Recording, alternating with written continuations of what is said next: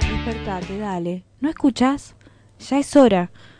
Hoy tenés tiempo. ¿Qué vas a esperar? Somos la pesadilla de quienes nos arrebatan los sueños. Despertate, che. Despertate, che.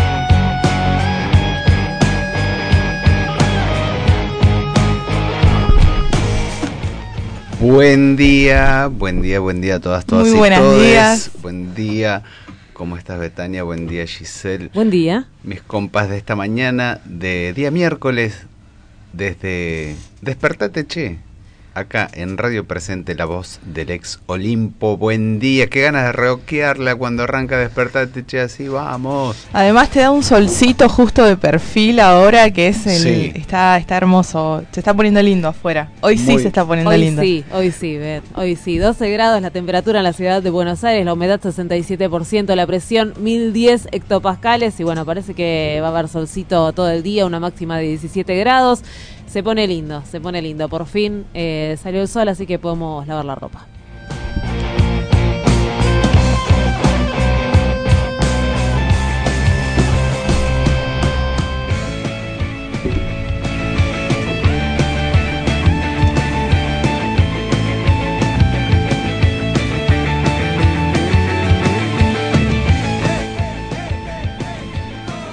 Bueno, y así nuevamente a punto de informarnos de todo lo que sucede, lo que sucedió en el día de ayer, en la tarde de ayer, y lo que tenemos para el día de hoy en noticias, en, un día bastante eh, salpicado por, vamos a hablar de violencia institucional. Es lo primero que se me viene a la mente. Estamos atravesando día a día situaciones donde o por gatillo fácil o por atropellos de la fuerza de seguridad de la ministra Patricia Bullrich nos, nos siguen llenando las, las páginas de, de los diarios o no tanto, o no tanto. Como esa reconversión, ¿no? Que hicieron un montón de, de organizaciones. Ya podemos decir, ¿no? Está sentado, podemos hablar de represión estatal. Si estamos hablando de las fuerzas de seguridad, inseguridad, estamos hablando del brazo armado del Estado y hay una política que nos lleva a eso. Estamos hablando precisamente de esta chica de Silvia Maldonado, de 17 años, de Santiago del Estero, por ejemplo, que fue baleada el domingo. Pero en un ratito nada más vamos a estar desarrollando este tema, vamos a estar viajando a Venezuela también, vamos a estar hablando de grupos represores, pero ¿qué les parece si antes le contamos a quienes están escuchando qué va a estar sucediendo en el día de hoy en las calles? ¿Les Dale. parece? Arrancamos.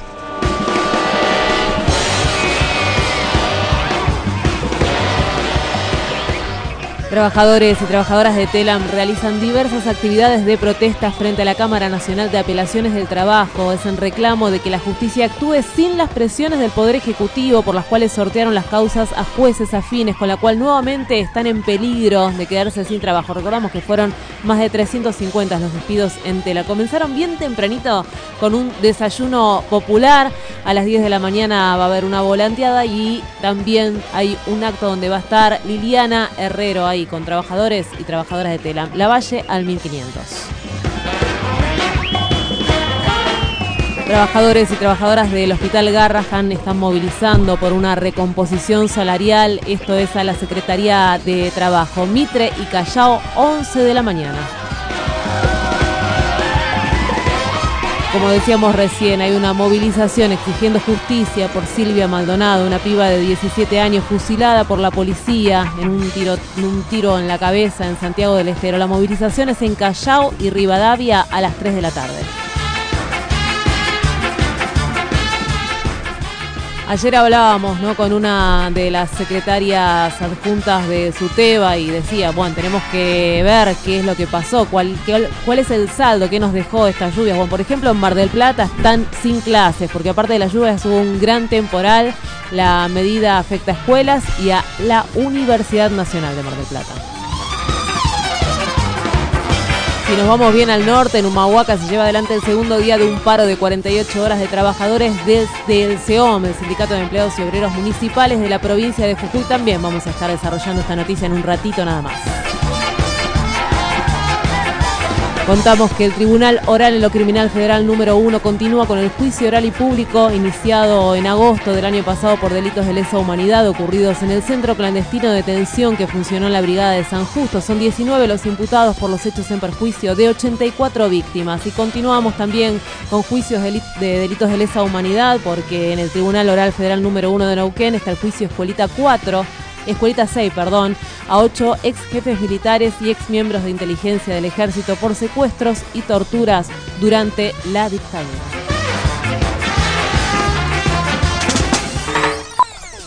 No vas a poder enchufar.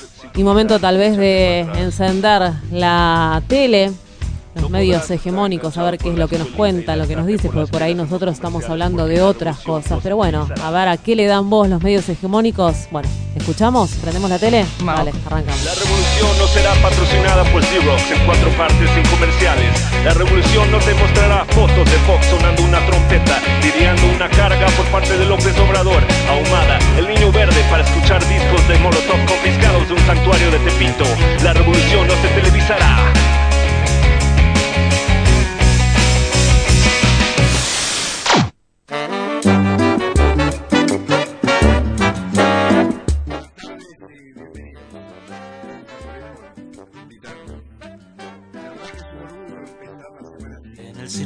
La realidad, solo hay reflejos de la realidad. Se desinforma de la realidad, todo se compra en realidad. Creo que todos los que estamos acá De la realidad que la mismo realidad, un guiñapo de la realidad. Porque estamos dando una vez más una muestra clara de que cuando el gobierno y la empresa trabajan en equipo, piensa que la realidad. Es el deseo de la realidad y todo vale en realidad. El dato lo, co- lo dio a conocer esta tarde el INDEC, este número que estás viendo acá, 30.337,84 es lo que necesita una familia tipo para no ser pobre, Mariana, en la Argentina. Por primera vez se traspasa la barrera de los 30.000, esta cifra que es la que más duele cuando hablamos de pobreza e indigencia, porque el mes anterior eh, había dado por debajo. Y acá está la suba mes a mes, 2,9% más que en abril del año 2019 y en lo que va del año lleva un aumento del 19%. Trozo de la realidad, hay un juego de parcialidad, un impulso de perversidad obscena. Pasen y vean. Parece que hoy el país, como señalaba el ministro Ibarra, está normalizando toda esta situación con un esfuerzo enorme de todos los argentinos. A partir de este esfuerzo el país gana en estabilidad y empieza a reducir la inflación y se abre un camino para tratar de progresar y generar un desarrollo sustentable. Ese desarrollo sustentable requiere de un país serio, con reglas de juego claras, con instituciones sólidas. Si no vamos a estar siempre en el círculo vicioso al que nos ha llevado numerosos gobiernos populistas que hemos tenido y que siempre nos llevan de una crisis a otra. De dos cabezas.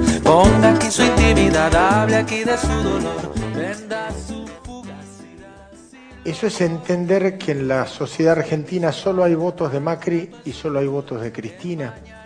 Y lo que nosotros estamos percibiendo, que casi la mitad de los argentinos no quiere saber nada con la continuidad de este gobierno y no quiere saber nada con la vuelta del gobierno anterior. Si hablásemos de escenario de polarización, hablemos de candidato con intención de voto del 50%, el 40%, hoy nadie lo tiene, ni lo va a tener. Nosotros vamos a ir a construir a través de consenso federal una opción real de poder en la Argentina y tengo muchísima confianza de que nos vamos a encontrar en noviembre con otra fuerza política con la cual podamos discutir la segunda vuelta. Yo estoy convencido de eso.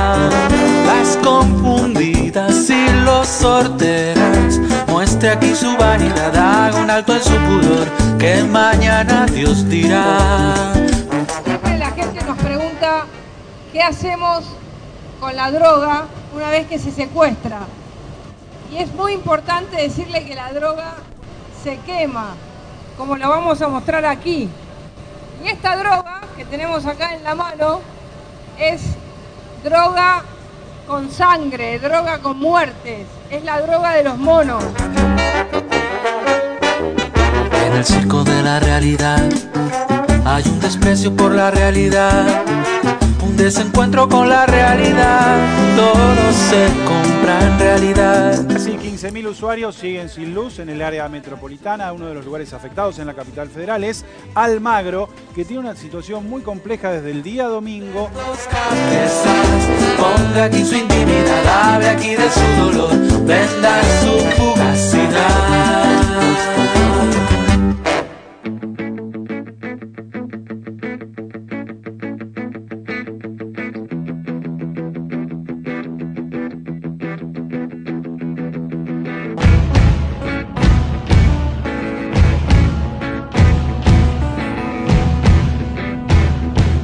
Bueno, y así pasó nuestro circo de la realidad. eh, ahí escuchábamos, Escuchábamos medio, medio, medio bajo el, el tema del presidente hablando de, de las becas y la capacitación para, para un trabajo necesario para hoy, ¿no? Claro, claro, sí, un poco de los disparates que cada uno de los eh, de los funcionarios dice, ¿no? También la escuchábamos a Bullrich ahí decir un Te iba a de- decir, cuando hablas de disparates... Sí, sí, sí, se te viene a la cabeza solo ella. De la ministra Patricia Bullrich.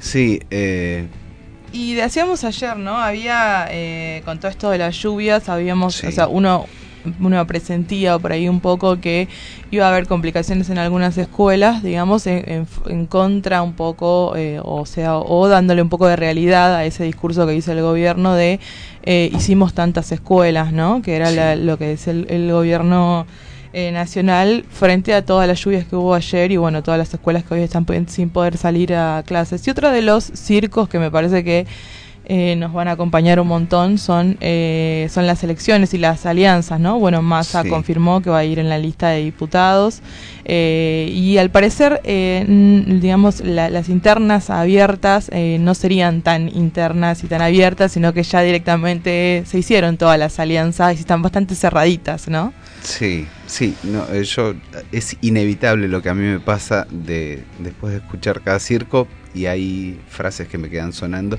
y me queda sonando lo del Gaucho Urtubey, por favor, quienes Claro. no tuvieron la posibilidad de escuchar el programa ayer pueden escucharlo. Sí, exactamente. ¿Dónde, Lo Betania? pueden, lo pueden encontrar en los links de los recortes del programa de ayer en, eh, en nuestro Facebook, pero también a partir de ahora van a estar en Spotify. Para los que usan este- esa, esa aplicación de música, pueden encontrarlo como Despertate Che ahí también, a todas las ediciones completas del programa.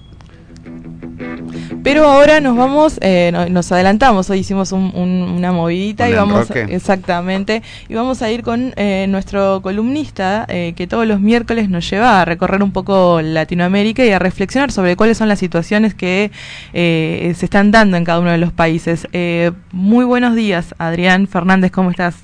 Hola, buen día, buenos días a todos. Gracias por el enroque. Eh, Eh, sí, hoy la, la idea era mm, volver sobre Venezuela, algo, un, un escenario, digamos, en el que habíamos hablado, creo que en nuestra primera participación. sí, sí. Y mm, en aquel momento todavía estaba caliente la cuestión del intento de golpe. Y yo, ¿por qué quería volver sobre Venezuela? No para hablar tanto sobre el gobierno, ya si hay tiempo lo hacemos hoy, si no en algún otro momento, pero sí para hablar de lo que, ya que ustedes hablaban también de algunos sectores de la oposición recién en la Argentina, ver cómo es esta idea de la, de la oposición, qué es la oposición, o cómo funciona la oposición en Venezuela, ¿no? Y esto está, ah, está mm, atado al rol de el líder de la oposición golpista, por decirlo de alguna manera, y para dif- diferenciar o discernir entre lo que sería la oposición, el antichavismo en general, y aquellos sectores de la oposición que están enrolados en el golpismo. En este momento, estamos en junio de 2019, no todo el antichavismo está enrolado detrás del golpismo en Venezuela. Esta es la primera disquisición que hay que hacer. Sí, es cierto que todo el antichavismo quiere la caída de Nicolás Maduro, pero de hecho los últimos dos, cuatro años desde que Maduro está en el gobierno sobre todo, pero básicamente en los últimos dos o tres años, el debate interno dentro del antichavismo es, bueno, de, qué manera nosotros vamos a, o queremos o acompañamos la caída de, de, la revolución bolivariana o de Nicolás Maduro. Entonces ahí empiezan los resquebrajamientos. Este resquebrajamiento interno fue reconocido eh, por, Mike Pompeo, por el secretario de Estado de los Estados Unidos hace apenas unos días, cuando él mismo confesó en una reunión con la comunidad judía en Estados Unidos, en una reunión íntima, pero no sabemos cómo trascendió, eh, algo que él no pudo desmentir después, digamos, porque obviamente trascendió y era verosímil, era veraz, eh, esta idea de que eh, Pompeo, en nombre del gobierno de Estados Unidos, evalúa que mm, para Estados Unidos la oposición en Venezuela o el antichavismo es un dolor de cabeza. Y, Pompeo dijo textualmente, hace, años, hace mucho tiempo que venimos tratando de unificar o pidiéndoles que unifiquen un criterio para poder avanzar en la caída del régimen, ¿no? citando palabras de, típicas de, Estados Unidos cuando habla de Venezuela del régimen, como para hacer diferenciar lo que es una cosa democrática de lo que es un régimen autoritario. Y, y ahí Pompeo también dice, si mañana cae Maduro y se, y se convocan nuevas elecciones, va a haber 30 opositores que se van a presentar.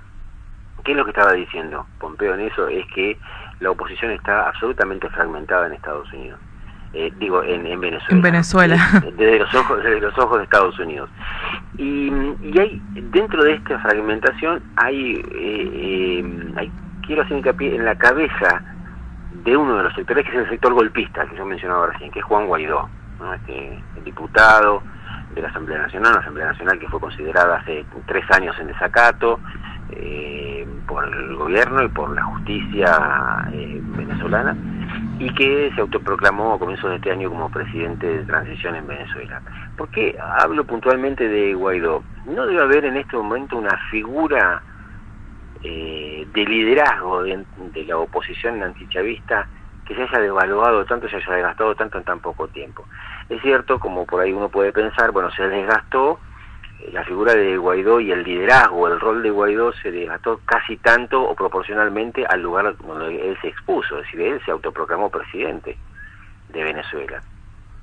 Y a partir de que se autoproclama como presidente de Venezuela en enero pasado, comienza su propio proceso de desgaste, porque sus propios socios o, o acompañantes, los países internacionales básicamente, y también dentro de Venezuela, comenzaron a dejar pasar los días y lo que Guaidó anunciaba como la gran movilización y la gran ayuda humanitaria y la gran el gran respaldo internacional se fue diluyendo, se fue diluyendo hasta que encontramos hoy un hombre que está siendo investigado inclusive eh, en Venezuela y que ha sido degradado, digamos, por, por tanto en Colombia como en Estados Unidos, por una, un entramado de corrupción que eh, está siendo denunciado por el gobierno del presidente Nicolás Maduro, pero que además de ser denunciado por Maduro, fue denunciado por un portal de internet que se llama mm, Panam Post, y que si algo tiene el Panam Post como portal digital de investigación es que, eh, es que no tiene nada que ver con el chavismo, es decir, es un medio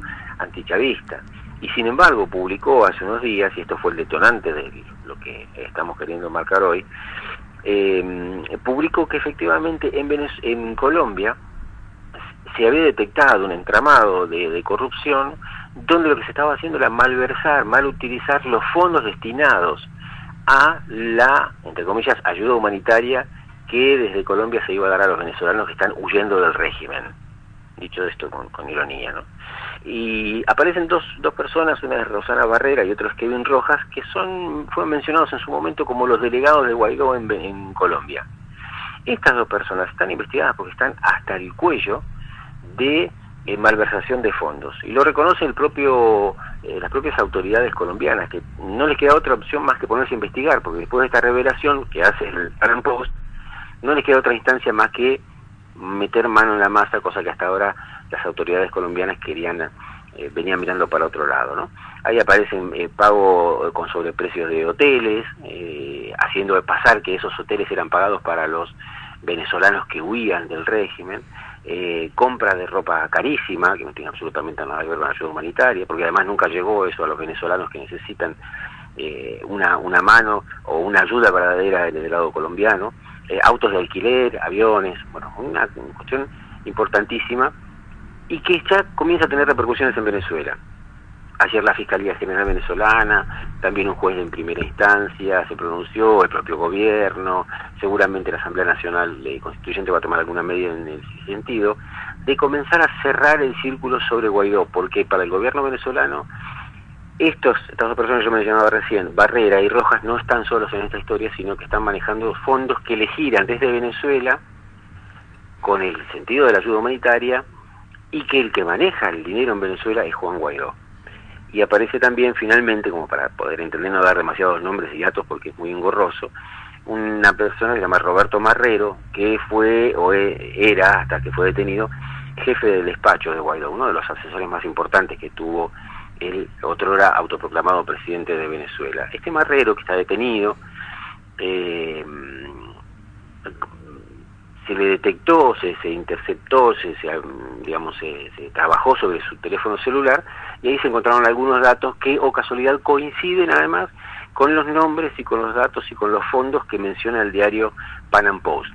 Lo que estoy queriendo decir es que uno podría decir, bueno, eh, esto que se dice contra Guaidó es parte de la propaganda chavista pero es cierto que los que revelaron también buena parte de esta historia es este medio que yo citaba recién, es un medio digital que es antichavista, y en verdad los dos coinciden con lo mismo, y es esta idea de que el dinero que ACNUR, es decir, la Agencia de Naciones Unidas para los Refugiados, los venezolanos, eh, los sectores de la derecha venezolana, los sectores de la derecha colombiana, estaban aparentemente destinando a la ayuda humanitaria, en verdad lo que están haciendo es financiar sus propios lujos pero básicamente, como denuncia el gobierno de Maduro, financiar algunos aspectos vinculados con el proceso golpista. ¿no? ¿Y cómo llegamos finalmente a la conclusión de esta historia? Hoy, por eso yo decía hace un ratito que Guaidó es una de las figuras eh, que más rápidamente dilapidó su proceso de liderazgo, entre comillas, ¿no? porque pasó a ser el presidente autoproclamado, reconocido por no sé cuántos países, a ser una persona que está siendo investigada por manejo espurio de dinero en nombre además de las necesidades del pueblo venezolano, porque esta es la otra historia, no es dinero de una multinacional que se robaron y salieron corriendo. Es dinero que ellos, vociferando en nombre de las necesidades del pueblo venezolano, han hecho o están haciendo todas estas cosas que nos vamos enterando permanentemente. ¿no? Adrián, yo no sé si esto se trata de una... Ahí mirándolo como a la distancia, no sabes si es una gran torpeza o ya es muy extraño que un tipo se autoproclame eh, presidente de, la nación en un país como Venezuela, pero bueno, y, sumando a todas estas cuestiones que ahora venís nombrando, eh, sí, es como que no, se puede creer, ¿no? Se, supone que está acompañado por países que son imperios y parece todo así, como hecho, no sé, Tandarica. Sí, sí, exacto. Si vos me decías hace dos años, me decías, mira que en Venezuela va a pasar esto aparecer un tipo y se va a autoproclamar y lo van a apoyar varios países, entre ellos Argentina, no, no, podemos olvidar ¿no? que Argentina, para Argentina hoy sigue siendo presidente de Venezuela una persona que está siendo investigada por corrupción. Y además corrupción en nombre de lo más abyecto que puede tener el ser humano, que es lucrar en nombre de las necesidades de un pueblo. Bueno, nosotros en la Argentina, nuestro gobierno reconoce ese presidente eh, absolutamente de facto. Entonces, si vos me decías hace dos años, esto va a pasar en Venezuela, yo decía, no, no, no, no, es inverosímil, no puede pasar. Bueno, es lo que está pasando. Habrá una mezcla de torpeza, una mezcla de avaricia y una mezcla de inconsistencia. ¿no? Recordemos algo que ya habíamos dicho como para cerrar y no quitarles más tiempo a ustedes. Eh, si hay uno de los elementos centrales de por qué fracasa este intento de golpe, que quiere liderar Guaidó en varias oportunidades, que tiene su epicentro el 30 de abril pasado, cuando conquistan a un par de oficiales del ejército bolivariano, de las fuerzas militares bolivarianas, para darle el golpe a Maduro. Si hay algún punto determinante del fracaso es la ausencia de acompañamiento popular. Este es el primer punto. Entonces vos podés tener el apoyo de Trump, de la Casa Blanca, de Pompeo, de una decena de militares bolivarianos, del gobierno colombiano, pero a la hora de ese, cuando ellos se sentaron a esperar, hay imágenes patéticas de esto, de cuando Guaidó, Leopoldo López y algunos otros se sientan a esperar que el pueblo salga a la calle a pedir la cabeza de Maduro y no aparece nadie o aparecen muy pocos, ahí es donde comienza a degradarse toda esta historia, ¿no? Bueno, muchas gracias. Entonces, la verdad que es un placer siempre hablar los, los miércoles con vos, Adrián. Siempre nos traes estas estas joyitas, ¿no? Para volver a pensar. Perdón, perdón situaciones dignas de, de temporadas de esas series que sí, se arman tal cual. Vamos a seriar, vamos a seriar tu columna y vamos a hacer eh, como mini entregas. Eh, vamos, hay, hay que hacerla en formato audiovisual. Seguramente va a ser un éxito. bueno, el placer es mío, en serio. Les mando un abrazo y nos reencontramos la semana que viene. Un abrazo, Adrián. Adrián Fernández pasó por esta mañana de Despertate Che y cuando hablaba de Venezuela y Con no olvidar de Venezuela. no olvidar ¿cómo? Con aires de Venezuela, decía. No olvidar decía que un país como el nuestro apoya ¿no? A, a esto, eh, no sé, a Guaidó, por ejemplo, diciendo, hablando del presidente A Guaidó. También Guaidó. recordaba de los programas eh, de televisión, ¿no? Los, los canales hegemónicos, por ejemplo, Canal 13, eh, avalando todo lo- las, las eh, o sea los cortes acá en la Argentina están todos mal nos ensucian por qué se hacen no es la manera de reclamar. Los cortes de allá se aplauden. Viste cuando decís no estoy entendiendo algo cuál sería sí, sí, como sí. la diferencia bueno pero eso ocurre no también pensando en que a quienes apoyan estos canales hegemónicos estos medios de comunicación masivos. Vamos sí, con sirven permanentemente para mostrarnos de, de qué lado de, de la vida están. Claro, ¿no? exactamente. Vamos con la primera canción de la Nosotros mañana. sabemos que estamos del lado de Norita de la vida. ¿no? Se me, me pasó lo mismo por la cabeza. Bueno, vamos con la primera canción de la mañana. A ver si nos terminamos de despertar. Así suena despacito, despacito, pero ahora arranca con todo. A ver si te das ¿La roqueamos? La roqueamos a pleno. Esta banda histórica argentina, tremenda. Escúchala.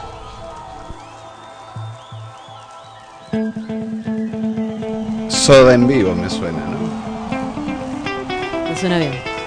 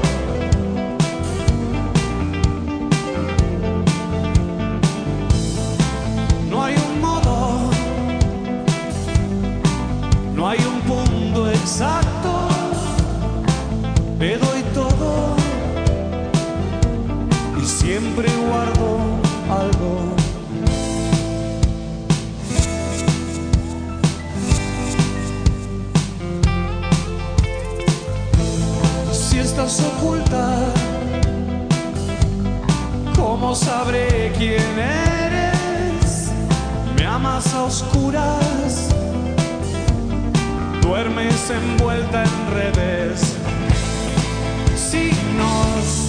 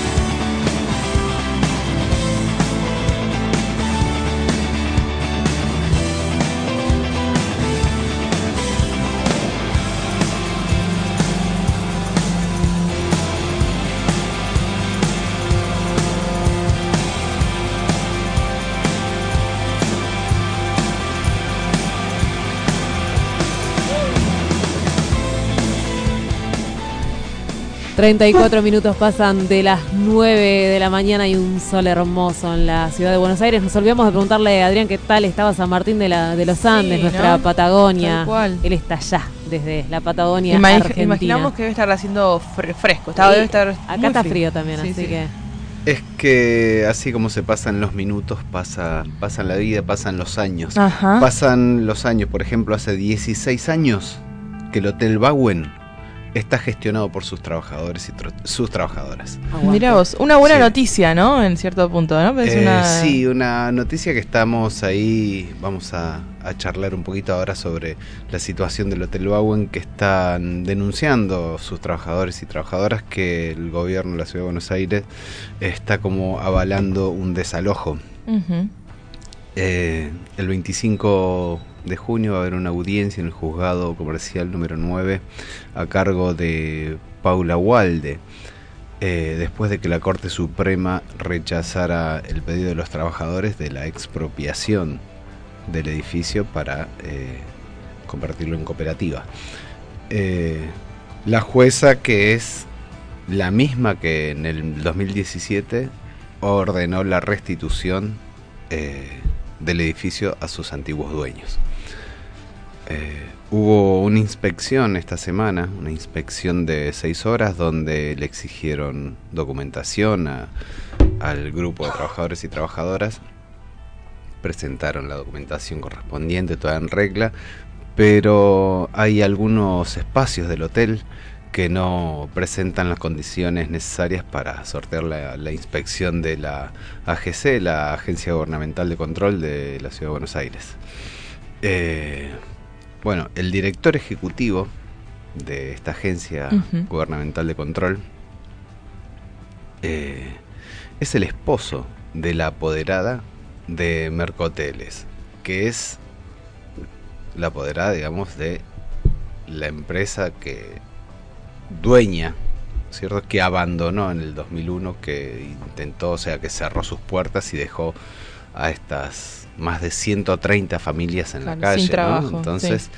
eh, además, en el 2016 Mauricio Macri vetó a fines del 2016 una ley de expropiación que reconocía a los trabajadores del Bauen como cooperativa.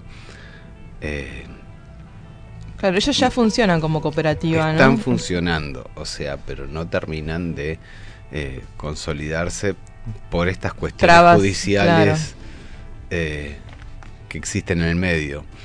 Eh, así que bueno, eh, la semana que viene va a haber un, una movilización, se está pidiendo, los trabajadores y trabajadoras del Bauen están resistiendo el desalojo, así que para la audiencia de este 25, ahí en, en los tribunales están convocando a todo el grupo de trabajadores y trabajadoras de todos los gremios y organizaciones solidarias eh, para exigirle la expropiación del, del edificio. Eh, pensaba que es muy, muy difícil, ¿no es cierto? El caso así de, del Bauen, como también lo de los trabajadores de, de Sanón, con, con esas boletas de luz de, Sí, un me millón de pesos. imagino. O sea, es, Sí, sí. es una, una política, digamos, de, de este gobierno de Mauricio Macri eh, que Y el viene hotel- como Perdón, ¿eh? Te- ahogando las gestiones sí. obreras. Sí, sí. El hotel sigue brindando los servicios que brindaba cuando estaba con los dueños, ahora que es cooperativa. Sí, o sea que los gastos, digamos, eh, más o menos son parecidos. Sí, sí, sí, funciona igualmente de con, con otra operativa más. Claro, sí, sí, más, sí. más horizontal también con Más solidaria probablemente. cuestiones más solidarias, sí, sí, así es. Siempre son más solidarios los espacios cooperativos y empiezan a tener otras lógicas de laburo donde Sí, se les empieza, hay- vos fíjate que en el Bauen también es el lugar donde es encuentro, sede de reuniones de, De muchos, trabajadores, sí, trabajadoras, de organizaciones. organizaciones. se empieza a trabajar, cuando empezás a conformarte con cooperativa, empezás a, a recuestionarte tantas cosas, que se empiezan, empezás a tener vínculos con el barrio, sucede siempre, son, es un ejemplo y tendría que ser una forma, no como el último paso de una transformación, sino empezarlo a pensar como el primero. La presentación del libro de Norita se hizo en el Bauen. Claro. Y, y bueno, una de las primeras voces en esa mesa, en esa presentación, fue en favor de, del sitio, del espacio donde se estaba realizando esa presentación que tenía que ver con, con, esta, con este grupo de trabajadores y trabajadoras de ahí del, del Hotel Bauen. Y vamos a hablar también de otras lógicas de laburo. Ayer hablábamos, eh, también lo mencionábamos al principio del programa, con una la secretaria adjunta de SUTEBA y hablábamos de las lluvias y qué nos dejaba. Dijo, bueno, vamos a tener seguramente mañana más en concreto. ¿Qué pasó en la provincia de Buenos Aires? ¿De qué pasó en la ciudad de Buenos Aires? Nos llegaron no muy buenas noticias, tienen que ver con el Isauro Arancibia, un colegio para pibes y pibas en situación de calles, este espacio que tenemos un vínculo bastante fuerte con Radio Presente, hemos hecho un montón de radios abiertas y de hecho este año festejábamos la vuelta a su a su edificio. Queremos saber qué pasó después de estas lluvias porque no tenemos muy buenas noticias y para eso estamos en comunicación telefónica con Lila. Ella es miembro del equipo de coordinación, es docente. Buenos días Lila, ¿cómo estás? Buenos días, ¿cómo están? Muy bien. Bueno, ¿con qué se encontraron en el Isauro después de estas lluvias? Un edificio nuevo, tenemos que decir, ¿no es cierto? Donde se invirtió Sí. un montón para todos Sí. los arreglos. Eh, mira, el, el sábado eh, funciona el centro, un centro de actividades infantiles en el Isauro. Vienen alrededor de 60 niños y niñas. Cuando llegaron se encontraron que había un el fluvial estaba desbordado, eh, no soportaba la cantidad de agua y caía el agua en un torrente sobre eh, el panel de la luz con 50, 60 niños acá, inundado el Zoom, inu- inundado la planta baja. Se pudo, se pudo llevar adelante la actividad en otros espacios, pero eh, el, el lunes llegamos y nos encontramos las aulas inundadas, eh, las llaves de luz, eh, los interruptores eh, haciendo ruido y las luces se prendían y se apagaban, eh, todos los espacios mojados y los chicos y las chicas, nuestros estudiantes, que la mayoría vienen en situación de calle, llegando con las frazadas después de un fin de semana a la intemperie, llegando a esta escuela que no podía ofrecer abrigo, ¿no? ni, ni, lo, que, lo que vienen a buscar estos chicos, estas chicas que se levantan de la vereda para mí a la escuela, ¿no? un espacio de dignidad. Lila, bueno, es el panorama. sí, es tremendo el panorama. También me preocupa bastante la cuestión de que el agua llegue a la electricidad. ¿Cómo, ¿Cómo se da esto sabiendo que cuántos meses tiene de inaugurado el edificio, que se supone que se invirtió un montón, como decía, y también si se comunicaron con las autoridades y qué les contestaron? Mira, el edificio eh, lo inauguramos ahora en este ciclo lectivo, ¿no? Sí. Eh, ustedes seguro que recuerdan toda la historia de lucha que llevamos hace 20 años en el Isauro, venimos luchando por tener un edificio. En el 2011 nos entregan este, que estaba en un estado de abandono, tuvimos que eh, presentar un amparo para que pongan las banditas antideslizantes en la escalera, ¿no? Esto en el 2011. Eh, en el 2013 nos dicen que va a pasar el Metrobús y lo van a tirar abajo. Para eso iniciamos una, un montón de, de luchas y de resistencias para evitarlo. Eh, invirtió el, el gobierno de la ciudad, invirtió 14 millones de pesos en- para ponerlo en valor y al año siguiente, o sea, en el 2017, deciden avanzar con el Metrobús, para lo cual tenían que tirar 10 metros del frente y lo iban a extender hacia el costado. Esta última remodelación, o sea, después de los 14 millones vuelve a, sufrir una remodelación, este, una puesta a punto y desde que llegamos nos encontramos con este panorama. Por ejemplo, la panadería no pudo empezar a funcionar desde que llegamos este año porque no está bien hecha la instalación de gas. Hace un mes eh, el sistema de calefacción es nuevo eh, se explotó un cable, un caño en la sala de bebés de los- del jardín, se cayó toda el agua hirviendo sobre todos los objetos, las cunas, sobre las cunas de los bebés, que no había ninguno en ese momento porque eh, eran las 6 de la tarde y ya cierra el jardín. O sea que está mal hecho todo. Sí, es yo claramente malversación de fondos eso. sí quería recordar un poco como anecdóticamente eh, con el tema del, del Metrobús. eh, creo que estuvieron en la legislatura donde estuvieron haciendo un intercambio con el ministro de Transporte inclusive y algunos legisladores donde el ministro, ministro de Transporte eh, invitaba a los chicos a, al día que estuviese finalizada la, la obra del Metrobús a, dar una vuelta en Metrobús para, para que vean cómo se podía viajar mucho mejor y, y uno de los chicos le contestó al ministro, eh, sí, te nos invita, nosotros vamos a dar una vuelta en Metrobús, pero antes nos, nosotros lo invitamos a que usted venga a pasar una noche en la calle como es, para que vea cómo vivimos nosotros. Eh, sería interesante que en este eso. momento sí, eh, más allá de esto que es como, como una anécdota y muy, muy gráfica también, que, que pudieran acercarse y dar la cara ante esta Ese situación, joven ¿no? se suicidó, ¿no? Sí, terrible. Daniel. Es, Terrible. eh, es terrible, ¿no? Fue muy duro ese encuentro en la legislatura, que Dietrich le decía, le explicaba por qué hacía falta un metrobús y él le decía que van a tirar abajo mi escuela.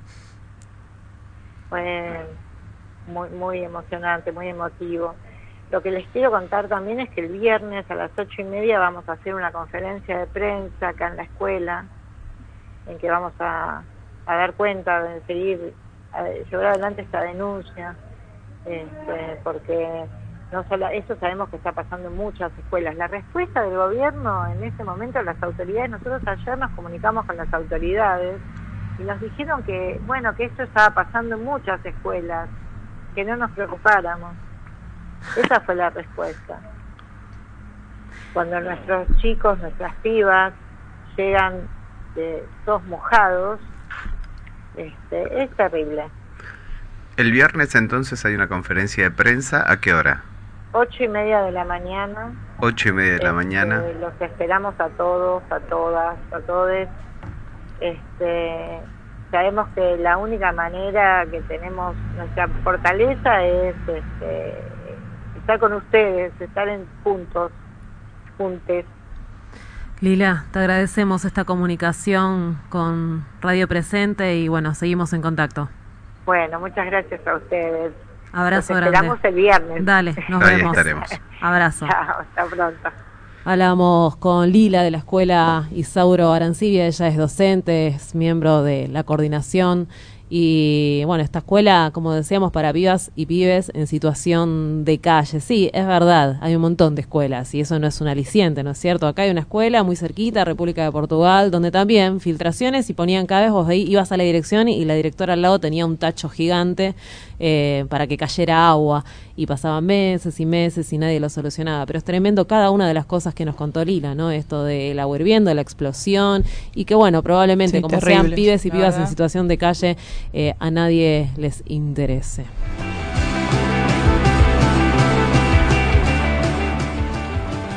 Nos vamos a dar una vuelta en- por Jujuy, contábamos también al principio del programa. En el día de ayer comenzaron una serie de protestas de empleados municipales en Humahuaca. Hoy se lleva adelante el segundo día de paro de 48 horas de trabajadores del SEOM, que es el Sindicato de Empleados y Obreros Municipales de la provincia de Jujuy. Hay asamblea, hay ollas populares en la plaza. Denuncian que están recategorizando a los funcionarios altos de- del Estado, que tienen altos cargos, a directores, coordinadores y el personal de planta permanente no puede ser recategorizado. Vamos a escuchar a uno de los delegados del SEOM.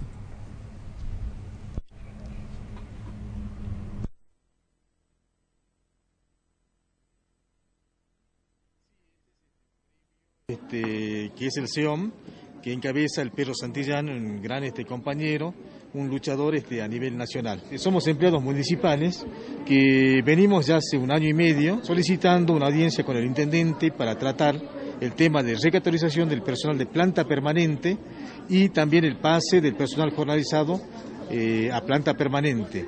Y la ropa que nos deben este, tres mudas, o sea, un año y medio, que no nos entregan la ropa de trabajo. La vida en Humahuaca, la vida en la quebrada, es una vida, eh, podríamos decir, este, muy golpeada, ya que nosotros estamos casi, casi en la frontera este, con Bolivia.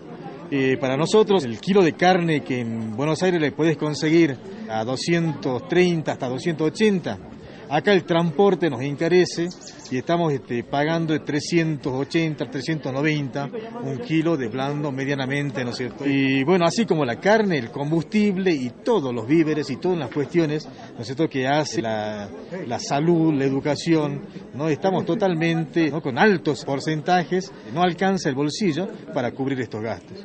Y sobre todo, eh, la luz, el agua, el gas, que son boletas casi impagables para nosotros. No nos alcanza nuestro salario para poder nosotros llegar a fin de mes.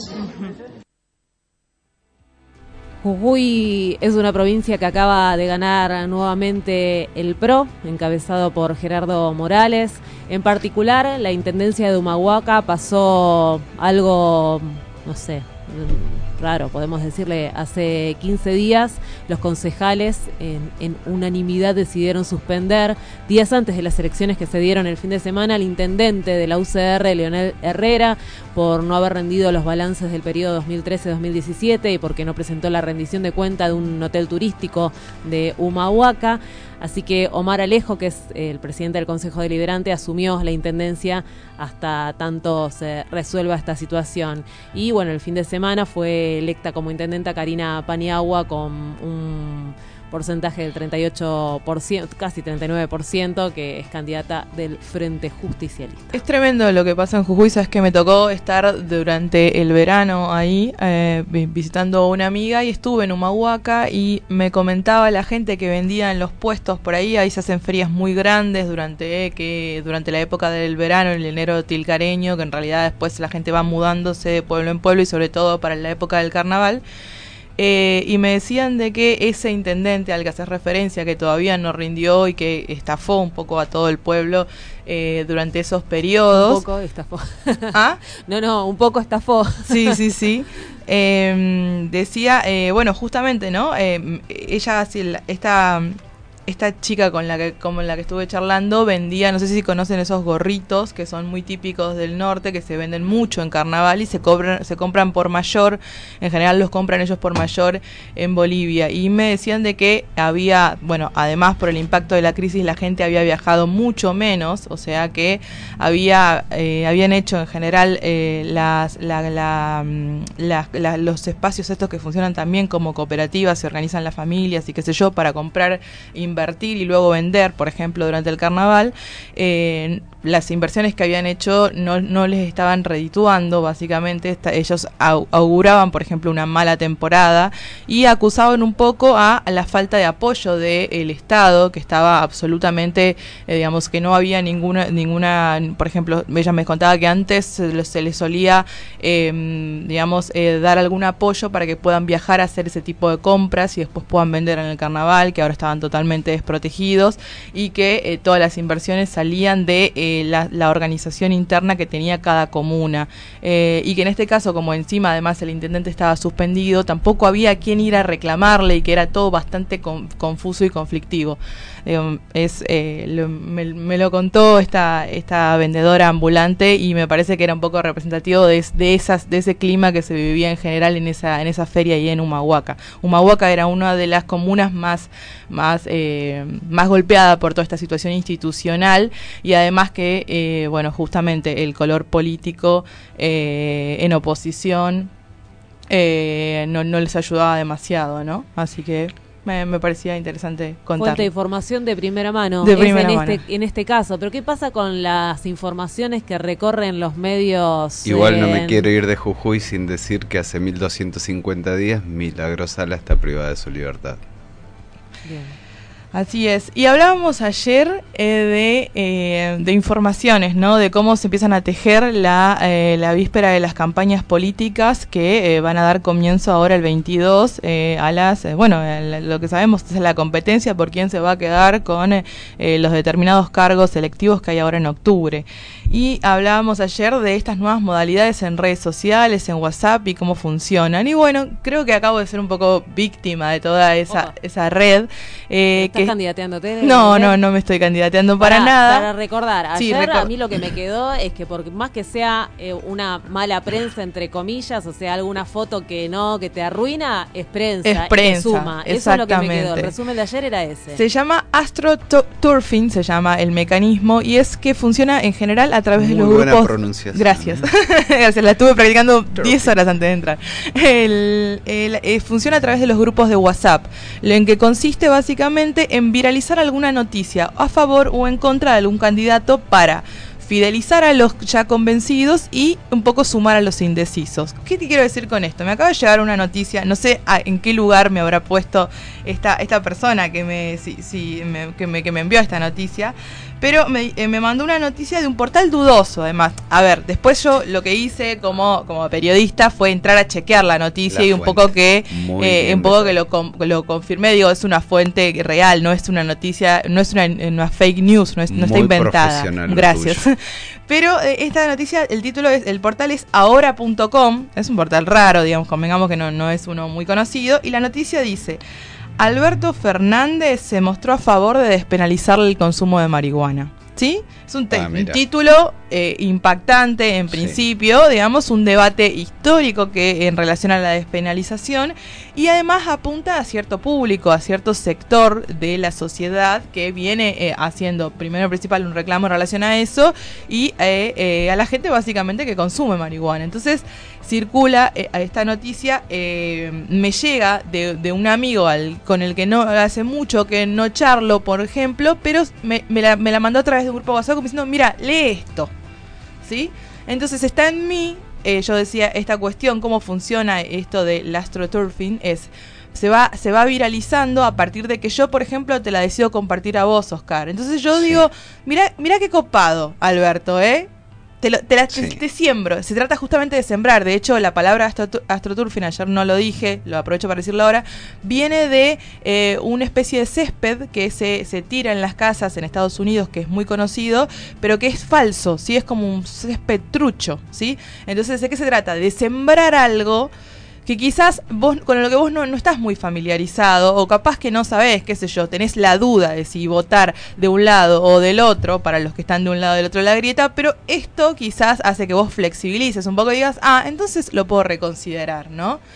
Eh, y así se va sembrando, ¿no? Porque esa es la idea, sembrar a través de los grupos de WhatsApp y eh, eh, en muchas, eh, en muchos, en muchos eh, países ya se lleva adelante este tipo de, de mecanismos de, viralización de campaña eh, a través de este tipo de noticias. ¿sí? Hacer un recorte de algún, de algún audio, de alguna cosita parcial, una foto, una imagen o, o armar, redactar una noticia que pueda filtrarse a los grandes medios y a partir de, de compartirla en WhatsApp eh, poder fidelizar eh, a los que ya están convencidos eh, y e incorporar a los quienes consideran indecisos.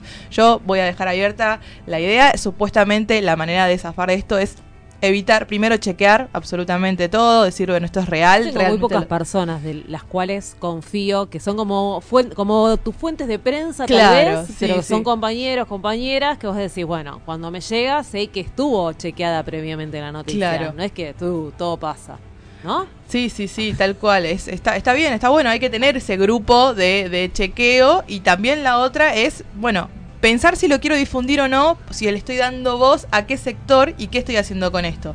Al margen de que lo quiera difundir a modo de chiste. Che, mirá, te la comparto, jaja, qué sé yo, seguro lo voto, no lo que sea. Digamos, es Sí, jaja o no. O Por no. ahí a lo mejor decir, wow, qué interesante. Qué interesante, Por ejemplo, no o sé, lo que sea. Ayer, aparentemente Sí, en una entrevista pública, Alberto Fernández dijo que iba a estar tranquilo el día que ninguna mujer muera por algún aborto clandestino. Sí, Entonces, sí, sí. por ejemplo, hay cosas que decís, bueno, ¿realmente dijo esto el tipo? A ver.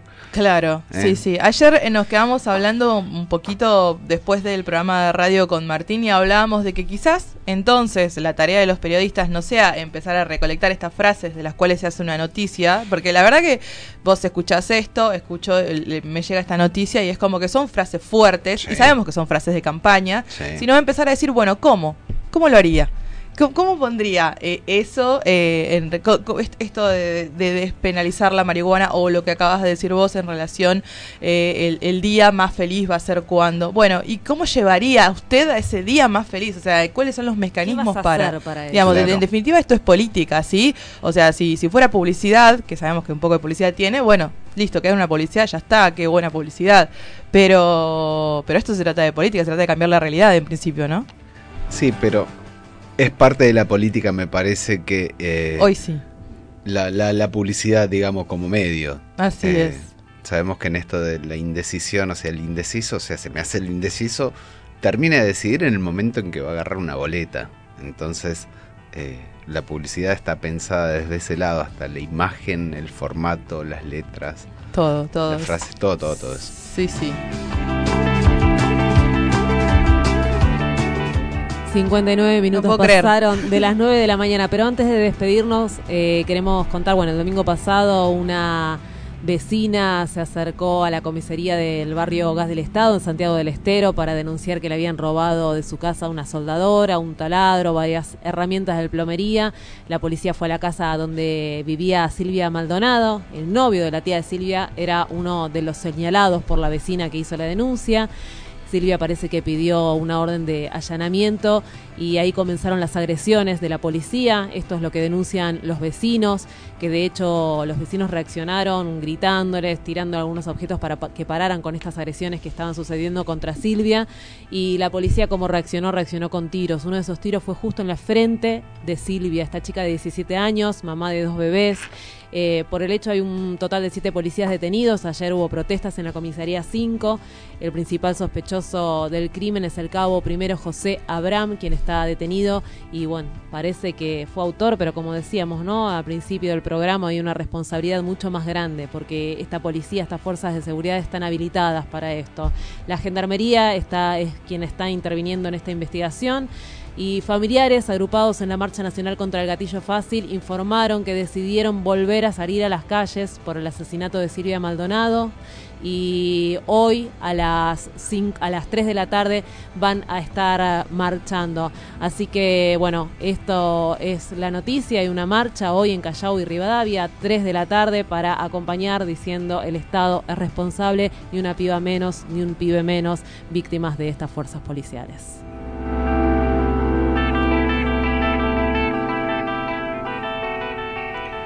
Bueno, y nos quedan cosas Siempre para nos- seguir siempre nos quedan conversando cosas para seguir Sobre la conversando. mesa hay eh, cuestiones de violencia institucional muy, muy, muy fuertes. Pero bueno, se nos fue el programa, se nos fue la mañana, se nos fue la hora. Sí, así que sí. nos despedimos. Eh, Hasta hasta, mañana, mañana. por Nos seguimos escuchando desde Radio Presente la voz del ex Olimpo.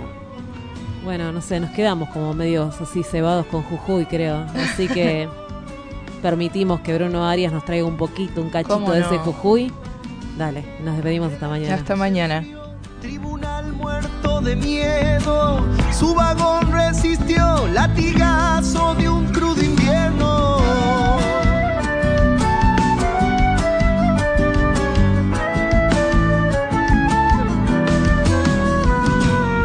Calle tierra sin luz, creación de un futuro incierto, equilibrio que juega siempre a favor del tiempo.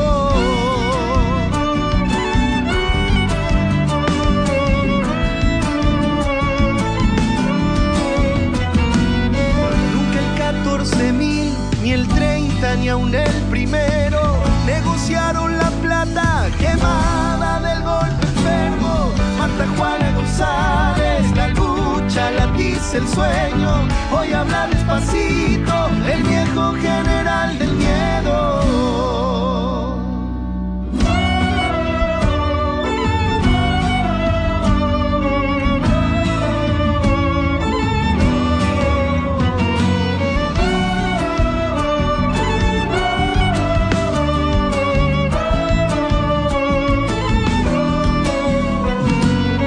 pedacito de escuela engrandece las aulas nuestras y aun